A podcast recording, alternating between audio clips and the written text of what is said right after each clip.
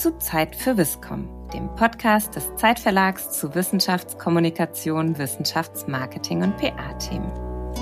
Ich bin Hanna Brune und freue mich, in einer Sonderfolge mit Frau Professorin Langner der TU Dresden über das Projekt der Universitätsschule zu sprechen. Schön, dass Sie sich die Zeit genommen haben. Ja, danke für die Anfrage. Zunächst hätte ich die Bitte, dass Sie sich kurz vorstellen, wer Sie sind und in welchem Bereich Sie in Dresden an der TU sind. Ja, ich bin Professorin an der TU Dresden in den Erziehungswissenschaften und der Schwerpunkt meiner Professur liegt auf der inklusiven Bildung und zugleich bin ich wissenschaftliche Leiterin des Schulversuchs Universitätsschule Dresden. Das Projekt, das den tollen Namen hat, heute die Schule von morgen erforschen, wurde beim Preis für gesellschaftliches Engagement von Hochschulen mit einer Belobigung besonders hervorgehoben. Und deshalb wollen wir das heute hier ein bisschen näher kennenlernen. Die HRK, Robert Bosch Stiftung und wir, der Zeitverlag, fanden, dass es besonders großartig ist, das Projekt, weil es Wissenschaft in der Gesellschaft so sichtbar macht. Deshalb wäre es toll, Sie würden uns mal in ein paar Sätzen sagen, um was genau geht's bei der Universitätsschule und in dem Projekt. Die Universitätsschule ist eine wirkliche reale Schule in Dresden und sie wird begleitet durch die TU Dresden, das heißt sowohl durch Forschende der Universität als auch durch zukünftige Lehrerinnen und Lehrer, nämlich die Lehramtsstudenten der TU Dresden. Die Frage, die wir uns gestellt haben, war, wie müssen wir den Schule gestalten für die Zukunft. Wie soll eine Schule der Zukunft aussehen? Und wir haben ungefähr vor fünf, sechs Jahren damit gestartet und zusammen mit Studierenden in Forschungswerkstätten und Zukunftswerkstätten überlegt, wie auf Basis der Empirie, die wir haben und der Theorien, die wir haben in den Erziehungswissenschaften, eine Schule der Zukunft aussehen kann. Und uns ist es gelungen, zusammen mit der Stadt Dresden, dem Schulträger, einen solchen Schulversuch anzumelden und genehmigt zu bekommen durch das sächsische Kultusministerium. Und seit nun gut mehr als zwei Jahren gestalten wir gemeinsam in unserem Reallabor, wenn man so möchte, die Schule der Zukunft. Wir haben aktuell 500 Schülerinnen und Schüler in Dresden an der Schule und wir werden aufwachsen bis zu circa 1100 Schülerinnen und Schülern. Die Schüler lernen sehr frühzeitig digital gestützt und sie lernen sehr kooperativ. Trotz dessen versuchen wir sehr individuelle Entwicklungswege in diesem kooperativen Lernprozess umzusetzen. Die Jury war ja besonders beeindruckt, dass die Universitätsschule im Dialog mit der Stadtgesellschaft entwickelt wurde. Dass also die kulturellen, die wissenschaftlichen, aber auch die gesellschaftlichen Einrichtungen der Stadtgesellschaft gemeinsam mit der Universität und auch mit den Eltern umgesetzt wurden, gestaltet wurden. In welcher Art und Weise haben Sie in dem Projekt aus der Wissenschaft heraus mit der Gesellschaft kommuniziert? Also welche Zielgruppen hatten Sie, welche Kommunikationsformate?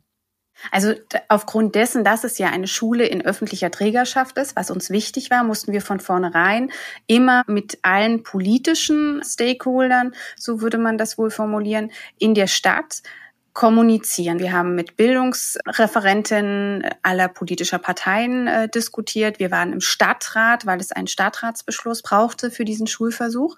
Mhm. Das ist die eine Seite.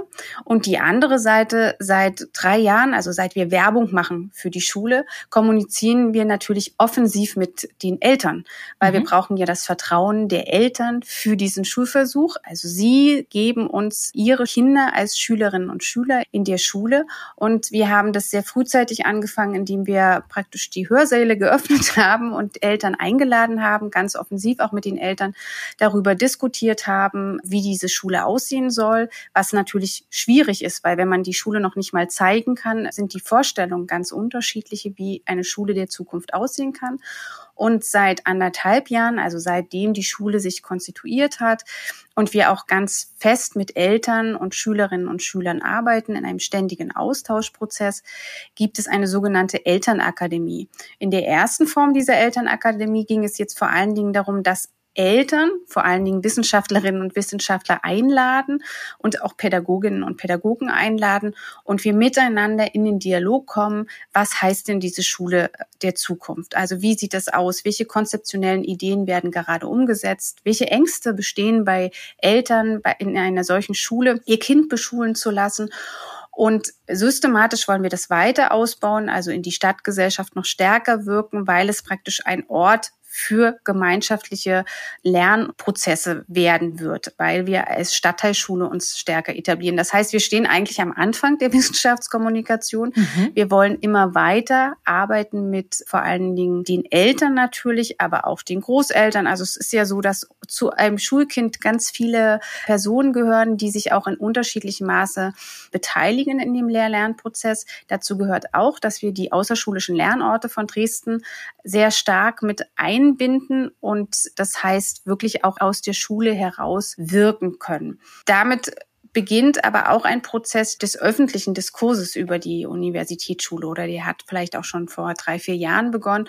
Mhm. Und äh, das ist eine Herausforderung für alle, weil Bildungsprozesse das ist ja wie, wenn die Nationalmannschaft im Fußball spielt. Alle dürfen etwas dazu sagen.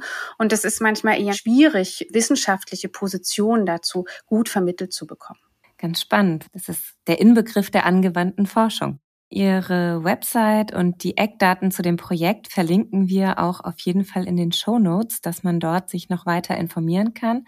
Und wir werden das Projekt sicherlich auch aus der Perspektive der Wissenschaftskommunikation heraus weiter verfolgen. Und vielleicht machen wir irgendwann in drei Jahren, vier Jahren nochmal eine Folge und hören rein, wie dieser Kommunikationsprozess eigentlich weitergelaufen ist, wenn das Projekt sich auch neu aufgestellt hat oder weiterhin aufgestellt hat.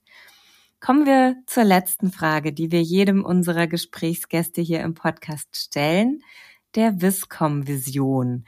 Wir wissen, dass Wissenschaftskommunikation häufig aufgrund von Budgetrestriktionen eingestrengt ist oder aufgrund von personellen Restriktionen.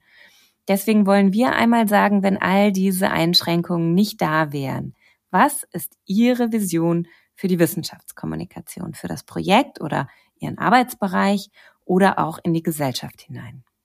Die Restriktionen in dem Fall dieses Schulversuches sind, glaube ich, am größten, was gesellschaftliche Barrieren betrifft. Gar nicht unbedingt ähm, unsere Ressourcen. Wir haben uns nämlich wirklich schon seit zwei Jahren eine Wissenschaftskommunikatorin förmlich geleistet und leisten sie uns zumindest nochmal für zwei Jahre, mhm. weil wir wissen, dass es ganz wichtig ist, über diesen Schulversuch adäquat zu berichten und auch mit Vorurteilen aufzuräumen. Und das geht nur über eine ständige und kontinuierliche gute Kommunikation Kommunikation, was passiert und wie etwas passiert. Und was ich mir wünschen würde als Vision wäre, dass wir Schülerinnen und Schüler, die haben wir nämlich in diesem Schulversuch auch deutlich stärker für Wissenschaftskommunikation sensibilisieren und sie auch zu einem Träger werden lassen. Wir öffnen systematisch an der TU Dresden die Labore für die Schülerinnen und Schüler der Universitätsschule, weil eigentlich kann man manches am besten wirklich in der Wissenschaft kennenlernen und durch Expertinnen und Experten der Wissenschaft. Und gleichzeitig können Schülerinnen und Schüler, das ist auch eine Idee dieses Konzeptes, wunderbar Fragen an die Welt stellen. Und nichts anderes ist ja Wissenschaft. Wir stellen Fragen an die Welt und versuchen, Antworten auf diese Fragen zu finden.